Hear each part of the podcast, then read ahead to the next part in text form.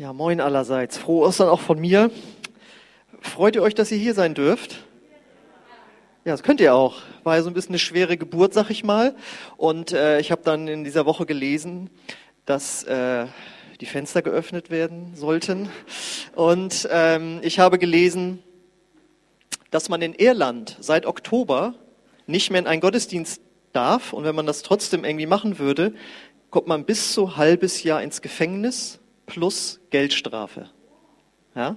Also deswegen freut euch, dass ihr hier sein dürft und dass wir das hier gemeinsam jetzt äh, feiern dürfen.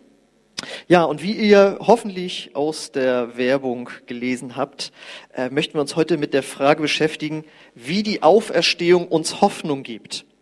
Hoffnung ist ja jetzt ein viel zitiertes Wort in diesen Tagen. Die Hoffnung, dass es endlich aufhört, mit den Beschränkungen und so weiter und der Pandemie, die Hoffnung, dass es endlich irgendwie besser wird, die Hoffnung, dass äh, der Impfstoff irgendwie was bringt. Ja, in viele Dinge wird da irgendwie Hoffnung reingesetzt.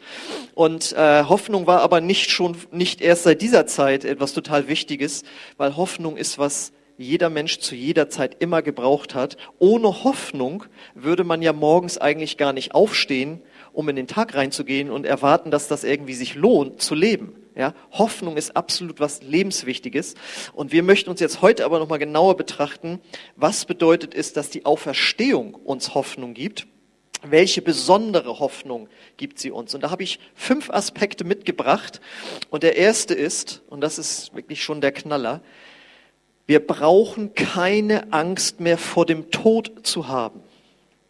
Ich meine, wenn das nichts ist, denn Angst vor dem Tod hat im Grunde genommen jeder Mensch. Wir sind uns dessen nicht immer so bewusst, aber deswegen schnallen wir uns an, wenn wir mit dem Auto losfahren. Deswegen fängt man ab einem, mindestens ab einem gewissen Alter an, sich gesund zu ernähren. Und auf einmal wird Sport auch attraktiv, weil man möchte doch noch ein bisschen länger leben. Und wenn ich mir vorstelle, dass ich bald 50 werde und mich immer noch fühle wie 30 und mir ältere Menschen schon gesagt haben, du, und mit 60 fühlst du dich immer noch so, nur von außen wird man so wahrgenommen, oh, da ist jetzt aber schon jemand ziemlich alt geworden, aber innerlich fühlt man sich noch gar nicht so und man möchte eigentlich immer noch weiterleben. Ja, alle haben irgendwie Angst davor zu sterben, dass es dann irgendwie zu Ende ist. Und äh, Auferstehung bedeutet, Jesus ist aus dem Tod zurückgekommen. Und das ist was anderes als, sag ich mal, nur eine Wiederbelebung. Ist ja schon öfters vorgekommen, dass Menschen äh, gestorben sind und dann Wiederbelebungsversuche, ja, und dann haben sie gesagt, ich war ein paar Stunden irgendwie weg und dann hat man mich wieder zum Leben irgendwie zurückgeholt oder noch nicht mal Stunden und dann haben sie wundersame Sachen erlebt und da schreiben sie dann auch Bücher drüber und dann ähm, verkauft sich das auch super gut. Äh, da würde ich nicht so viel Wert drauf legen, was die Menschen erlebt haben. Das Entscheidende ist, dass Jesus drei Tage tot war. Also er war nun wirklich mausetot. Ja? Also das war nicht ein Koma oder sonst was, sondern er war wirklich im Tod, ja, im Totenreich. Und seine Auferstehung beweist, dass es danach noch etwas gibt und dass es danach ein Leben nach dem Tod gibt. Und deswegen sagt Jesus, jetzt könnt ihr wieder zumachen, ja, in äh, Johannes 11, 25, ich bin die Auferstehung und das Leben. Wer an mich glaubt, wird leben, auch wenn er stirbt. Deswegen kann er das sagen. Und ich denke, das ist etwas, was Hoffnung macht. Ja, das ist etwas, was jeder Mensch braucht, diese Hoffnung. Und die Frage ist, kann man das glauben, dass das stimmt? Dass er wirklich auferstanden ist? Und ich sage ja, denn es gab und gibt sehr viele glaubwürdige Zeugen dafür, nämlich seine Jünger. Wenn man da nicht so lange drüber nachdenkt, könnte man sagen, naja, das ist ja klar, äh, dass die das geglaubt haben und äh, nein, das war überhaupt gar nicht klar. Nämlich als Jesus tot war, haben seine Jünger sich verzogen und hatten Angst, dass sie jetzt auch noch sterben müssen die haben gar nicht daran geglaubt, dass Jesus von den Toten aufersteht. Er hat da zwar immer wieder was drüber gesagt, aber als er dann tot war, waren sie tot traurig. Und keiner hat gesagt, sind ja nur drei Tage, dann ist er wieder unter uns. Keiner hat das geglaubt. Die hatten Angst und haben sich verzogen. Und dann änderte sich ihre Sicht auf den Tod sehr, sehr stark. Denn wir lesen in Apostelgeschichte 1, Vers 3, in den 40 Tagen nach seiner Kreuzigung erschien er den Aposteln immer wieder und bewies ihnen auf vielfältige Weise, dass er wirklich lebt. Und er sprach mit ihnen über das Reich Gottes. Das ist so ein Vers, den liest man so. Naja, ja klar, dann ist er dann ja irgendwann auferstanden und so. Ihr müsst euch das mal vorstellen. Wer von euch war schon mal auf einer Beerdigung? Wohl jeder. Jetzt stell dir mal vor, dieser, meistens ist das ja, sonst wäre man ja nicht auf der Beerdigung, jemand, der ihm irgendwie nahe stand, man ist traurig darüber, vielleicht ein ganz nahestehender, ein geliebter Mensch. Und dann gehst du drei Tage später durch die Stadt und die Person kommt dir entgegengelaufen. Wie, was würdest du da empfinden? Würdest vielleicht erstmal denken, jetzt bin ich verrückt geworden, eine Halluzination oder ähm, also Unsicherheit auf jeden Fall. Ich könnte mir auch Panik vorstellen. Angst, ist das ein Zombie oder sonst was? Was ist jetzt los? Bin ich verrückt geworden? Und das ist das, was in diesem Satz und allein nur in diesem Vers drin steckt. Ja, in den 40 Tagen erschien er ihnen immer wieder. Die haben gesehen, wie er am Kreuz hing und auf einmal ist er wieder da. Und das hat ihre Sicht auf den Tod und was danach kommt total verändert. Und deswegen ist das Christentum auch so schnell gewachsen, weil es so viele Zeugen gab, das waren nämlich nicht nur ein paar, wie wir gleich hören werden, die gesehen haben, der, der lebt wirklich. Und das ihren Freunden und Mitmenschen sozusagen verklickert haben. Und das hat ihren Glauben an ein Leben nach dem Tod total stark werden lassen. Jetzt könnte man sagen, ja gut, die paar, da könnte es ja sein, dass es eine Halluzination war. Aber Paulus sagt in 1. Korinther 15, Vers 6, es waren über 500 Leute. Danach seien ihn mehr als 500 seiner Anhänger auf einmal, von denen die meisten noch leben, nur einige sind inzwischen gestorben. Das heißt, er hat Leute getroffen, Jünger getroffen, und die haben zu ihm gesagt, ja, und dann, dann stand er auf einmal im Raum dann war der auf einmal da. Hast du das wirklich gesehen? Ich meine, ich habe neulich auf YouTube so, wurde so mir so ein Videoclip angeboten. Da war in den, ich glaube, 50er, 60er Jahren im äh, amerikanischen Fernsehen äh, so eine Sendung und da war ein Mann, der hat als Kind gesehen, wie Abraham Lincoln erschossen wurde. Das war ja im 19. Jahrhundert. Er war fünf Jahre alt damals und war dabei, als der, äh, also der amerikanische Präsident, ne, äh, als der erschossen wurde. Und dann sitzt er da und wow, der hat das gesehen. Und das ist es im Grunde, was Paulus da schreibt, dass er Leute noch kennengelernt hat, die, weil er das ja selbst nicht gesehen hat. Er hat Jesus nicht leibhaftig dort gesehen, der ist ihm auf eine andere Weise erschienen. Aber er sagt, ich habe noch Leute kennengelernt und das waren 500 Leute. Und 500 Leute ist schon eine Hausnummer. Ja? Stell dir vor, ich komme an und sage, Leute, ihr glaubt's nicht, aber ich war in Lienthal da äh, und da das Geschäft, was geöffnet war, und da habe ich Angela Merkel getroffen. Und da würdet ihr alle sagen, geht's wohl dann doch nicht so gut, ja? Ja. Und dann kommt jemand anderes und sagt, ja, stimmt, ich war da, ich, die ist da tatsächlich, die läuft da durch die Innenstadt. Und wenn dann 500 Leute kommen und sagen, ich habe Angela Merkel in der Innenstadt von Lienthal gesehen, dann wirst du das irgendwann glauben. Das sind so viele Zeugen, die würden Richter anerkennen. 500 Leute, die das sagen, dass sie ihn gesehen haben, das wird man glauben. Und deswegen ist die Kirche in den ersten Jahrzehnten und dann auch Jahrhunderten so schnell gewachsen, dass sie nachher das römische Reich im Grunde genommen erobert haben. Ja? Das römische Reich, nachher wurde der christliche Glaube Staatsreligion. Ja, weil die Auferstehung den großen Unterschied gemacht hat. Er ist wirklich lebendig. Okay, das sollte uns jetzt auch überzeugen. Äh, wir brauchen keine Angst mehr vor dem Tod zu haben. Es gibt etwas nach dem Tod, ein Leben nach dem Tod und Jesus hat es bewiesen. Das zweite ist, welche Hoffnung uns die Auferstehung gibt, ist, dass wir komplette Vergebung unserer Schuld haben. Epheser 1, Vers 7, da sagt Paulus, seine Gnade ist so groß, dass er unsere Freiheit mit dem Blut seines äh, Sohnes erkauft hat, sodass er uns unsere Sünden vergeben hat. Wenn wir mal ganz ehrlich sind, wir alle haben schon Fehler gemacht. Und damit meine ich nicht Rechenfehler, sondern moralische Fehler. Wir alle schämen uns für das eine oder andere, was wir mal getan haben. Ja? Wir möchten, es gibt Dinge sicherlich in unserem Leben, wo wir sagen, das würde ich ungeschehen machen. Das kann heute Morgen gewesen sein, was du zu jemandem gesagt hast. Das kann letzte Woche gewesen sein. Alle Menschen müssen das erleben, dass ihnen so, sowas passiert. Und die gute Nachricht des Evangeliums ist, Gott möchte nicht, dass du mit Schuldgefühlen durchs Leben gehst, weil Schuld erschöpft, sie zieht einen irgendwie runter, das ist etwas nicht Schönes und man fängt dann an, es zu verdrängen. Deswegen ist auch für viele Menschen Alkohol eine Lösung und manchmal liegt es an Schuldgefühlen, die sie haben gegenüber ihren Kindern, über ihren Eltern oder sonst jemandem und, und sie machen sich damit zu. Und die Lösung ist eben nicht, das zu verdrängen, sondern Vergebung zu bekommen. Und Jesus hat immer wieder betont, in den drei Jahren, wo er gelehrt hat, dass er gekommen ist, um stellvertretend für unsere Sünden zu sterben, um dann aufzuerstehen. Und deswegen nebenbei, wenn die Auferstehung nicht gewesen wäre, dieser zweite Teil, den er betont hat, dann wäre der erste Teil auch nichtig gewesen, dass er für unsere Sünden gestorben ist. Das gehört also untrennbar zusammen. Und ich weiß nicht, ob du dir schon mal die Frage gestellt hast, vielleicht auch wenn du mit dem christlichen Glauben äh, noch gar nicht so viel zu tun hast, wer war eigentlich verantwortlich für den Tod von Jesus?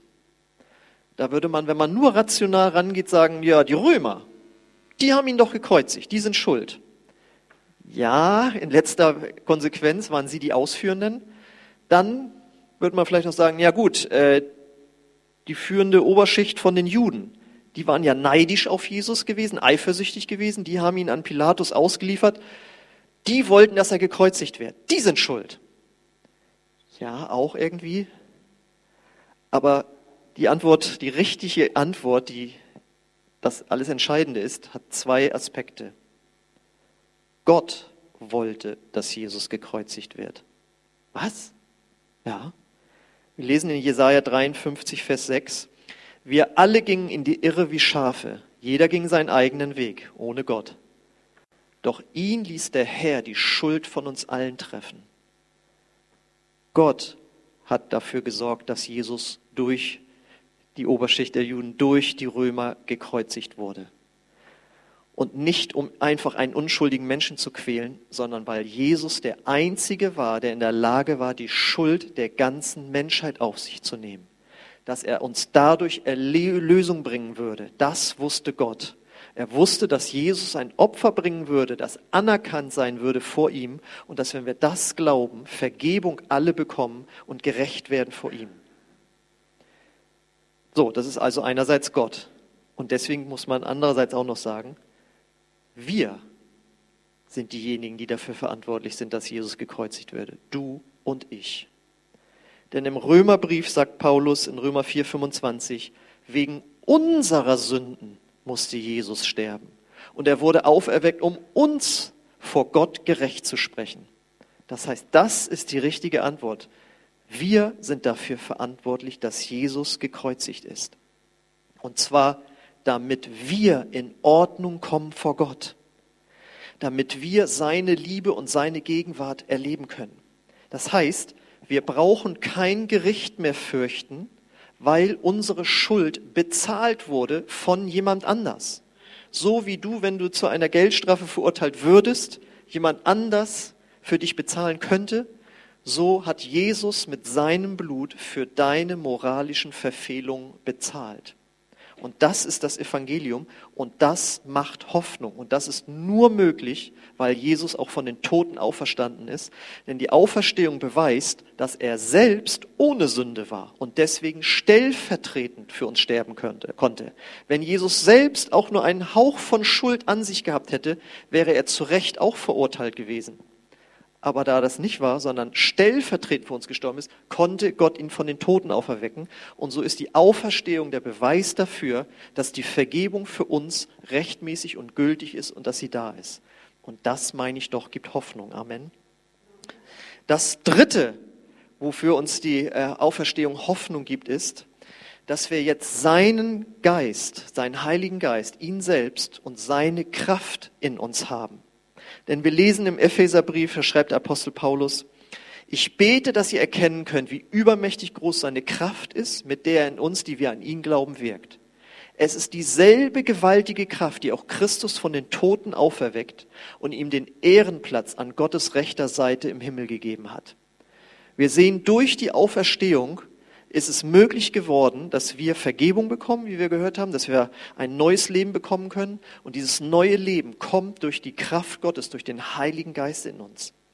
Und bei den Jüngern hat das damals bewirkt, als sie das auch empfangen haben, dass sie von ängstlichen Menschen, die sich versteckt hatten, zu ganz mutigen Menschen wurden, die das Evangelium im ganzen römischen Reich äh, verbreitet haben.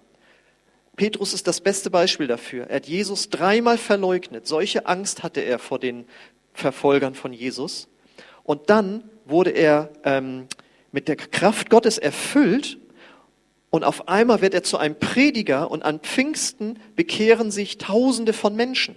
Er wurde von einem äh, Menschen, der Angst hatte, zu einem mutigen Menschen. Und das galt für alle anderen Christen auch. Und das Starke ist, wir leben jetzt hier ja nicht unter Verfolgung, aber wir alle haben, danke, wir haben alle Probleme in unserem Leben, die uns bedrücken. Und diese Kraft Gottes ist so stark, dass sie uns da auch helfen möchte. Wenn du irgendwelche Träume hast, die zerbrochen sind, ja, wenn in deiner Familie, auf der Arbeit irgendwas daneben gegangen ist, sogar wenn deine Ehe kaputt gegangen ist, die Kraft Gottes ist da, um dir neue Freude zu geben, eine neue Perspektive zu geben, sogar um Dinge zu heilen, eine neue Perspektive in dein Leben reinzugeben, sodass diese Hoffnung nicht nur sich auf den Tod bezieht, sondern auch auf dein Leben jetzt. Mit dieser Kraft kannst du schlechte Erinnerungen überwinden, Verletzungen, die, die dir beigebracht wurden, auch Gewohnheiten, die sich in deinem Leben eingeschlichen haben, von denen du sagst, das wäre ich gerne los. Diese Kraft ist in der Lage, dir zu helfen. Und das ist oftmals ein Prozess, aber es ist ein, ein, eine Perspektive, die da ist. Diese Kraft kann Krankheiten heilen, wo kein Arzt mehr weiter weiß. Mit dieser Kraft kannst du Ängste überwinden, die dein ganzes Leben ja eben einengen. Davon kommt das Wort Angst ja auch. Und vor allen Dingen können wir anders, ich sag mal, mit diesem Pandemiestress umgehen als andere Menschen, weil wir eine Hoffnung haben. Wir können eine Freude, eine Perspektive, eine Zuversicht haben als alle anderen Menschen. Spätestens äh, dann, dass wir wissen dürfen, es gibt noch sehr viel mehr als nur dieses Leben. Die Ewigkeit ist sehr viel länger als nur dieses Leben. Wir brauchen nicht nur darauf gucken, was uns jetzt hier als Defizit vielleicht präsentiert wird. Das heißt, die Auferstehung gibt uns Hoffnung jetzt schon in diesem Leben. Und dazu gehört auch, und das ist das nächste, das vierte, durch die Auferstehung von Jesus kennen und erkennen und begreifen wir den Sinn des Lebens. Ist es nicht so, du kannst in deinem Leben sehr erfolgreich sein, was immer du unter Erfolg verstehst, vielleicht eine Familie zu gründen, im Beruf äh, erfolgreich eben zu sein, ja, vielleicht in irgendwelchen Hobbys zu brillieren, irgendwelche ja, Erfolge vorzuweisen. Und trotzdem kannst du eine innere Leere haben und den Sinn des Lebens nicht wirklich erkennen. Weil wenn du vorher dein Leben darin erkannt hast, Menschen zu unterhalten oder sogar Menschen zu, zu, zu helfen, am Ende des Lebens wirst du sagen, ja, aber nur für andere, wofür war, ich habe doch auch noch gelebt, nur für andere gelebt, was war mit mir, was war der Sinn sonst meines Lebens, ja? Und viele Menschen füllen diese Lehre aus mit eben Erfolg im Beruf, mit viel Reisen, mit vielen Beziehungen, vielleicht sogar wechselnden Beziehungen, mit Familiengründung, ja, von einem Familienfest zum anderen leben, viel Geld verdienen, Hobbys leben, Party leben, was immer es ist. Jeder ist ja unterschiedlich und findet irgendeinen Bereich, wo er sagt, das gibt mir was. Aber du wirst merken, das ist immer nur eine kurzfristige Freude. Wenn das Familienfest zu Ende ist, ja, wann kommen sie denn jetzt wieder? Wie viele Wochen dauert es jetzt wieder, bis sie wiederkommen? Party zu Ende, ach man, jetzt müssen wir wieder aufs nächste Wochenende warten. Gehaltserhöhung, ja, aber der andere verdient ja noch mehr. Es ist nie genug. Du kommst nie zur Ruhe. Aber durch Gottes Kraft in dir, durch Gott in dir, kommst du zur Ruhe, weil du den Sinn des Lebens erkennst. Und dieser Sinn des Lebens, der beschäftigt jeden Menschen. Allein, dass du nach diesem Sinn fragst, zeigt, dass es einen Sinn gibt weil Gott diese Frage selbst in dich hineingelegt hat. Und du darfst wissen, dein Leben hat einen Sinn, weil du einen Schöpfer hast, der dich in Liebe geschaffen hat.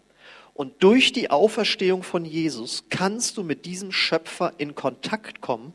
Und der füllt dieses Loch, was all diese anderen Ersatzbefriedigungen nie geschafft haben.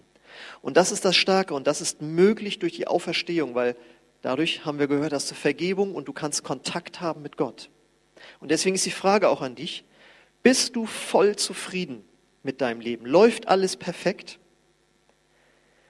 Du musst letztlich eine Entscheidung treffen. Lebst du Gottes Plan für dein Leben oder deinen eigenen Plan? Und der eigene Plan wird immer zu irgendeiner Form von Frustration führen. Und das kann sich dann nach innen richten, das kann sich gegen deine Mitmenschen richten, ja, dass du dann unzufrieden wirst, muffelig wirst, ja, deinen Ehepartner merkst, deine Familie merkst und du fragst dich, woher kommt das eigentlich? Weil ein Frust da ist, dass wir nicht in dieser Erfüllung leben, wie Gott sie sich eigentlich für uns gedacht hat.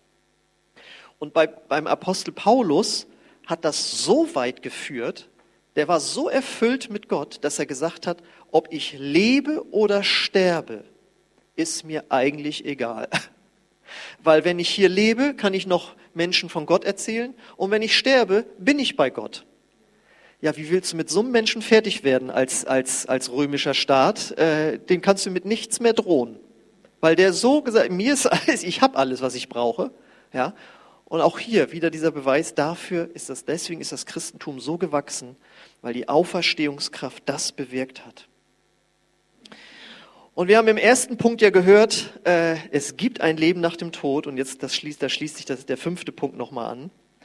Die Auferstehung zeigt uns, wir haben eine ewige Heimat, die auf uns wartet, wenn wir mit Jesus zusammenleben. Wir dürfen wissen, dass der Tod nicht das Ende ist. Hier wirst du vielleicht 80 Jahre oder noch älter, aber als Christ kannst du ewig leben. Welche Perspektive? Und die Bibel sagt, wir werden mit Gott im Himmel sein und der wird sich konkretisieren in einer neuen Erde. Ja? Und das wird so unbeschreiblich sein. Jemand sagte mal den Vergleich, das wäre so, als solltest du einem Moskito das Internet erklären. Da fehlen einem die Worte. Das ist eigentlich, geht über unseren Verstand hinaus. Aber unter anderem deswegen ist Jesus Mensch geworden, um uns Moskitos sozusagen zu erklären, wie sich das wirklich mit Gott verhält und äh, wie auch die Ewigkeit sein wird. Und wir leben ja auf dieser Erde hier und da passieren so viele schlechte Sachen, ja, zwischenmenschlich und so und dann noch diese ganzen Naturkatastrophen. Aber gleichzeitig ist ja hier auch so viel Herrlichkeit. Ja, ein Sonnenuntergang, ein Sonnenaufgang. Ja, wenn du in ein Tal guckst, wenn du auf dem Berg stehst und denkst, was ist das für eine schöne Erde? Ja? Wie wird dann erst die perfekte neue Erde aussehen, die Gott machen wird, in der wir dann, auf der wir dann ewig leben dürfen? Das macht einen Appetit auf das, was Gott für uns bereitet hat in dieser ewigen Heimat. Und das Problem ist, wenn wir über die Ewigkeit nachdenken, ich sage mal jetzt vielleicht nicht wir, die wir an Jesus glauben, sondern in unserer Gesellschaft, wenn es über den Himmel was gesagt wird, ja, dann sieht man irgendwie immer nur so weiße Wolken und Menschen in weißen Gewändern mit Hafen und sonst was und man hat irgendwie mehr den Eindruck, der Himmel ist mehr wie eine Hölle, ja, wo, kann, wo man überhaupt nicht hin möchte. Aber die Bibel sagt uns das Gegenteil, sondern es wird einfach genial und fantastisch sein. Der Gott, der Farben, Gerüche, Essen, Sexualität, andere Dinge, die er zum Genuss darreicht, geschaffen hat, der wird auf der neuen Erde etwas so Perfektes für uns vorbereitet haben. Das ist das Beste, was es über, überhaupt gibt. Das heißt, wir haben, wenn wir an Jesus glauben, mehr Hoffnung als jeder andere Mensch auf der Welt. Und ich wünsche dir diese Hoffnung oder Hoffnungen, dann nehmen wir die nächste Folie nochmal, da ist das dann ja äh, äh, zusammengefasst oder die nächste, die übernächste Folie. Ähm, das sind die Dinge, auf die du dich freuen kannst, die du jetzt schon haben kannst, nämlich die Freude auch auf die Zukunft. Und die Frage ist, hast du diese Hoffnung? Oder es sind ja hier mehrere, ja? Ich kann dir helfen, sie zu bekommen, wenn du sie noch nicht hast, diese Auferstehungshoffnung. Die Frage ist, wenn Gott vor dir stehen würde und er würde dich fragen, warum sollte ich dich in mein Reich hineinlassen? Warum sollte ich dich in den Himmel lassen? Warum sollte ich dir diese Auferstehungshoffnung ins Herz geben lassen? Und deine Antwort ist, ja, weil ich eigentlich ein ganz guter Mensch war oder bin, dann ist schwierig, weil so einen Menschen gibt es nicht. Wenn das stimmen würde, dann hätte Jesus nicht für dich sterben brauchen. Der Tod und die Auferstehung von Jesus ist der Beweis dafür, dass wir alle diese Vergebung brauchen, dass wir alle dieses innere neue Leben von Gott her brauchen. Das heißt, die einzige Antwort, die einzig richtige Antwort, die du geben kannst, wenn Gott dich fragt, warum sollte ich dir hineinlassen, ist Jesus. Jesus ist das Passwort zum Himmel. Deswegen gucken wir jetzt die Folie vorher nochmal, Johannes 14,6. Deswegen sagt Jesus zu ihm, ich bin der Weg, die Wahrheit und das Leben. Niemand kommt zum Vater außer durch mich. Das musst du erkennen und das musst du auch bereit sein zuzugeben, dass du mit deiner eigenen Leistung vor Gott nicht bestehen kannst. Deswegen hat Jesus etwas für dich geleistet und wenn du das annimmst für dich, darauf vertraust, darauf deinen dein Glauben setzt, dann wirst du Vergebung bekommen und dann wird sich für dich die Tür zur Ewigkeit weit öffnen und diese Ewigkeit fängt dann jetzt schon in deinem Herzen an.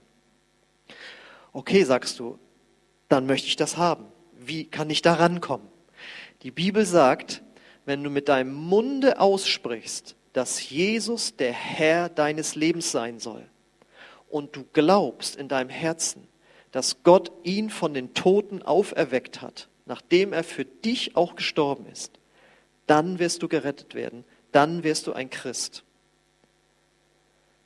Und Herr bedeutet nicht Herr Schmidt oder eben Herr Christus, sondern Chef deines Lebens oder wie man heute sagen würde, der CEO deines Lebens.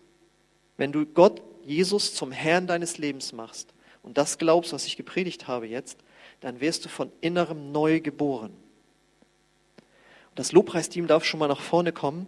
Und ich möchte dich jetzt einfach fragen, wenn du hier bist oder gerade auch natürlich, wenn du zu Hause zuguckst, hast du diese Hoffnung schon auf die Ewigkeit, auf ein Leben hier mit Gott? Wenn nein, dann lade ich dich ein, diese Hoffnung zu empfangen. Das ist das Einzige, was du tun musst, es zu empfangen. Aber es bedeutet eben auch, dass du dein ganzes Leben Gott in die Hand gibst und sagst, werde du der Herr und der Chef meines Lebens. Und das wird ganz konkret, indem du anfängst, in der Bibel zu lesen, zu Gott zu beten und einfach von ihm zu erfahren, Gott, was hast du mit meinem Leben vor? Verändere du mich, so wie du mich haben möchtest. Wenn du das möchtest, dann lade ich dich ein, dass wir so ein Gebet zusammen sprechen, wo du Jesus zum Herrn deines Lebens machst und ausdrückst, ich glaube, dass du von den Toten auferstanden bist und dass du der Einzige bist, der mir Hoffnung geben kann. Wenn du das möchtest, dann lade ich dich ein, gemeinsam mit uns hier zu beten. Und ich lade uns ein, dass wir alle mal aufstehen, auch gerne äh, zu Hause, wenn du das kannst, möchtest. Und wenn du diese Hoffnung, die Gott dir gibst, gibt, annehmen möchtest, dann bete mir jetzt einfach nach. Das ist ein einfaches, kurzes Gebet. Das Entscheidende ist, ob du es glaubst und ob du es von Herzen meinst. Ich bete das Satz für Satz vor und wenn das ein Gebet nach deinem Herzen ist, dann bete es einfach Satz für Satz nach. Gott, ich komme jetzt zu dir. Und ich glaube an Jesus dass er für meine Schuld gestorben ist und von den Toten auferstanden ist. Und ich mache dich, Jesus, zum Herrn meines Lebens. Ich will dir nachfolgen. Komm du in mein Herz. Vergib mir meine Schuld und mach du mein Leben neu. Amen. Wenn du dieses Gebet das erste Mal oder so ein Gebet das erste Mal gebetet hast und wirklich vom ganzen Herzen, dann lade ich dich ein, dass du, wenn du hier bist, nach dem Gottesdienst kurz auf mich zukommst, damit ich dir einfach nächste Schritte zeigen kann, die du gehen kannst, um im Glauben zu wachsen. Wenn du das zu Hause das erste Mal oder von Herzen das erste Mal mitgebetet hast, dann lade ich dich ein, dass du dich bei uns meldest und dann schicken wir dir gerne was zu, äh, um einfach dir zu helfen, diese ersten Schritte zu gehen. Wir möchten dich da nicht allein lassen. Wir laden dich besonders ein, äh, an diesem Alpha teilzunehmen. Das geht ja praktischerweise nächste Woche los. Das heißt, wenn du dich dafür entschieden hast, äh, Gott in dein Leben zu lassen. Oder auch wenn du noch nicht so weit bist, vielleicht hast du es auch nicht mitgebetet, aber du hast noch Fragen, du bist unsicher, dann lad dich ein, äh, meld dich einfach an für diese Alpha-Party nächsten Donnerstag. Mach das über unsere Homepage und du kannst von zu Hause aus sicherer Entfernung dir das anhören, sagen, nee, gefällt mir doch nicht und dann klickst du dich durch einen Klick einfach wieder raus oder sagst, das finde ich gut, da möchte ich mehr haben, ich möchte mehr von haben, ich möchte Fragen stellen und wir möchten sie gerne sehen, dass wir sie dir beantworten können. Also es ist ein Angebot, was wir als Kirche machen und dafür ist Kirche nebenbei da, Menschen mit Gott Gott in Kontakt zu bringen und diese Welt zum Positiven zu verändern durch die Auferstehungshoffnung. Also melde dich gerne bei uns oder komm gerne zu mir. Und wir, die wir Jesus schon länger kennen und du jetzt eben neu äh, ihn kennengelernt hast, möchten jetzt ihm nochmal die Ehre geben durch ein Lied, das wir singen wollen, wo wir einfach, dank, einfach dafür dankbar sind, was er für uns getan hat. Amen.